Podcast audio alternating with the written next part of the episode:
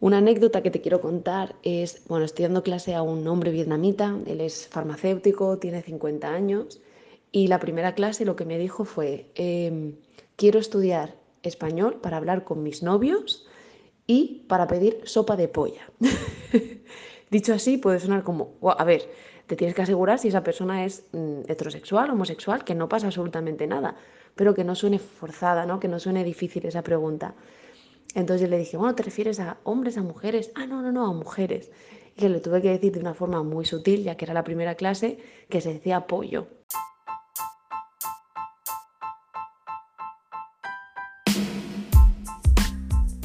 Te doy la bienvenida a Como pez en el agua, un podcast para destapar y despertar esa parte de ti que quiere vivir y vibrar en español.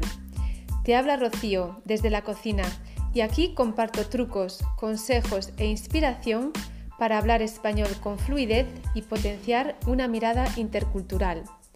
¿Te vienes?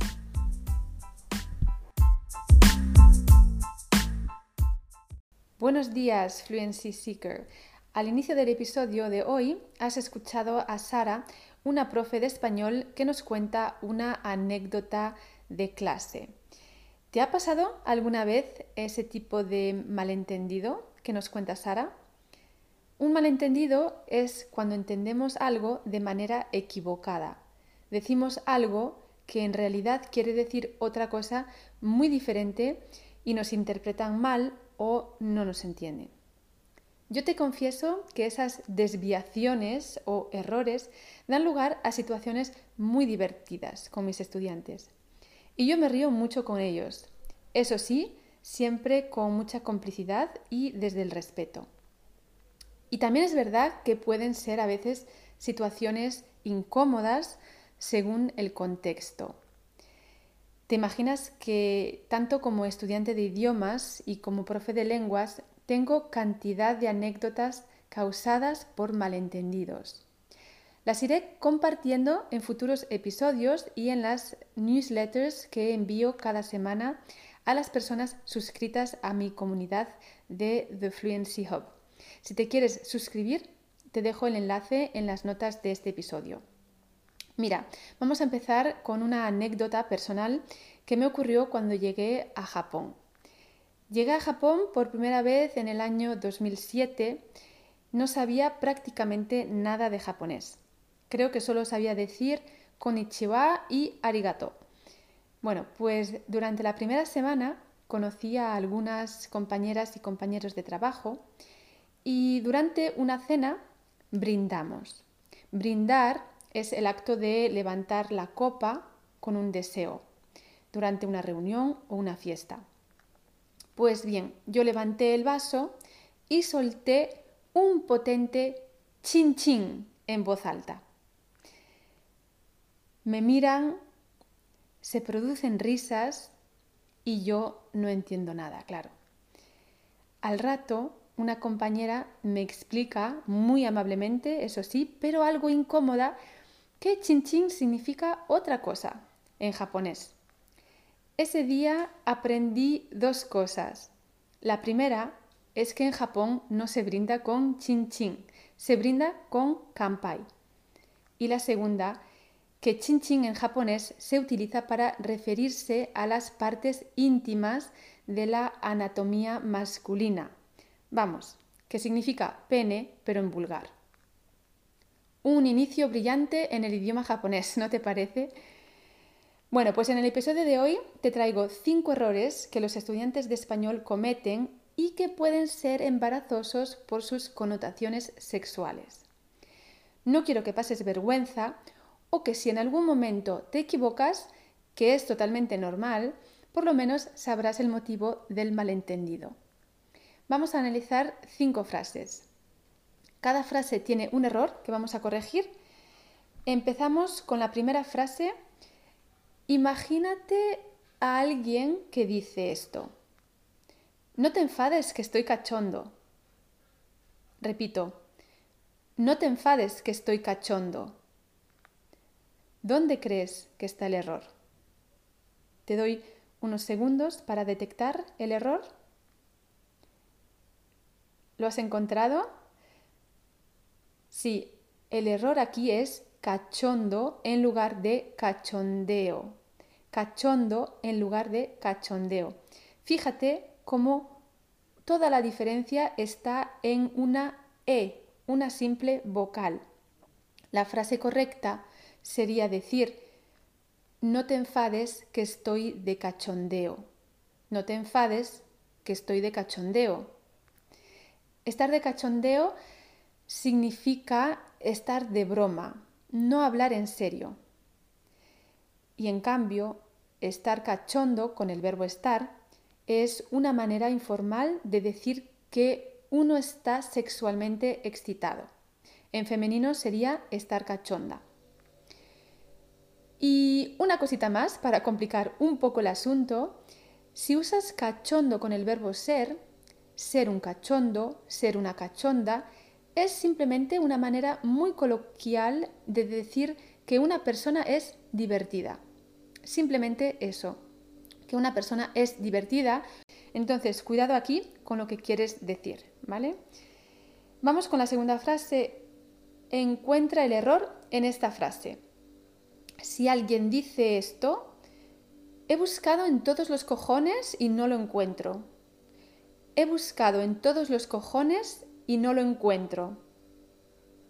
Te toca a ti, te doy unos segundos. ¿Eres capaz de encontrar el error?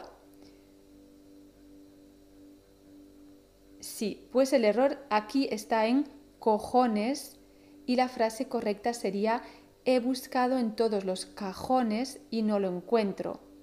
He buscado en todos los cajones y no lo encuentro. Un cambio de vocal cambia el significado de la palabra y de la frase. Cojones se refiere otra vez a las partes íntimas masculinas, pero esta vez los testículos. En cambio, cajones es el plural de cajón, que es el compartimento de un mueble que podemos abrir y cerrar para colocar y ordenar cosas.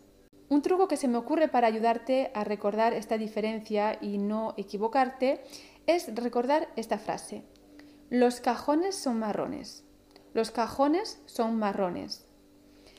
¿Por qué? Porque la serie de vocales A, O, E aparece en el mismo orden en cajones A, O, E y marrones A, O, E.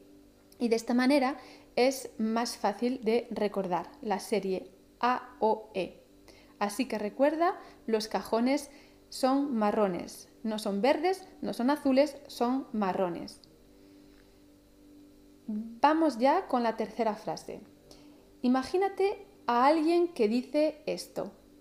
Me corro por la playa todos los días. Me corro por la playa todos los días. Cuidado, cuidado con esta frase. ¿Dónde está el error? Me corro por la playa todos los días. Aquí el error está en el verbo y la frase sería corro por la playa todos los días. Corro por la playa todos los días. Fíjate que el verbo correrse y correr tienen dos significados diferentes. En español vulgar, correrse también puede significar llegar al orgasmo, Así que cuidado aquí con el pronombre se. Vamos ahora con la cuarta frase. Imagínate a alguien que le dice al camarero, para mí una sopa de polla. Para mí una sopa de polla. Aquí entenderás que hay un error catastrófico en la sopa. ¿Cuál es? Sí, lo has adivinado. Al inicio del episodio escuchaste a Sara que contaba una anécdota con la sopa de polla. Así que en el restaurante no pidas sopa de polla, pide sopa de pollo. Sopa de pollo con O, con O al final. Pollo, como ya sabes, es chicken. En cambio, polla con A al final en español vulgar significa pene. Así que recuerda, pollo con dos Os. Y vamos ya con la última frase. Alguien que dice esto. Hoy hace 40 grados, estoy caliente. Hoy hace 40 grados, estoy caliente. ¿Cuál es el error aquí? Te doy unos segundos. Eso es, el error aquí está en estoy caliente. La frase correcta sería hoy hace 40 grados, tengo calor o hace calor. Estar caliente significa lo mismo que estar excitado sexualmente. Así que olvídate para siempre de esa traducción de I'm hot en, inglés. En español usamos la palabra calor cuando queremos expresar que las temperaturas son altas. Caliente, en cambio, lo usamos para decir que algo está caliente. Por ejemplo, el café está caliente, la sopa está caliente. Bueno, pues espero que con este episodio ya no cometas estos errores que pueden ser un poco embarazosos según el contexto. Entonces recuerda estos cinco errores de hoy. Di estoy de cachondeo y no digas estoy cachondo. Di los cajones y no digas los cojones. Di corro por la playa y no digas me corro por la playa. Di una sopa de pollo y no digas una sopa de polla. Y di tengo calor y no digas estoy caliente.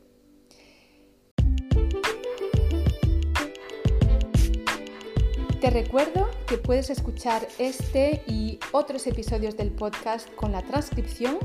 Para ello solo tienes que suscribirte en mi web y también te enviaré la Fluency Letter con muchas sorpresas más directamente a tu correo.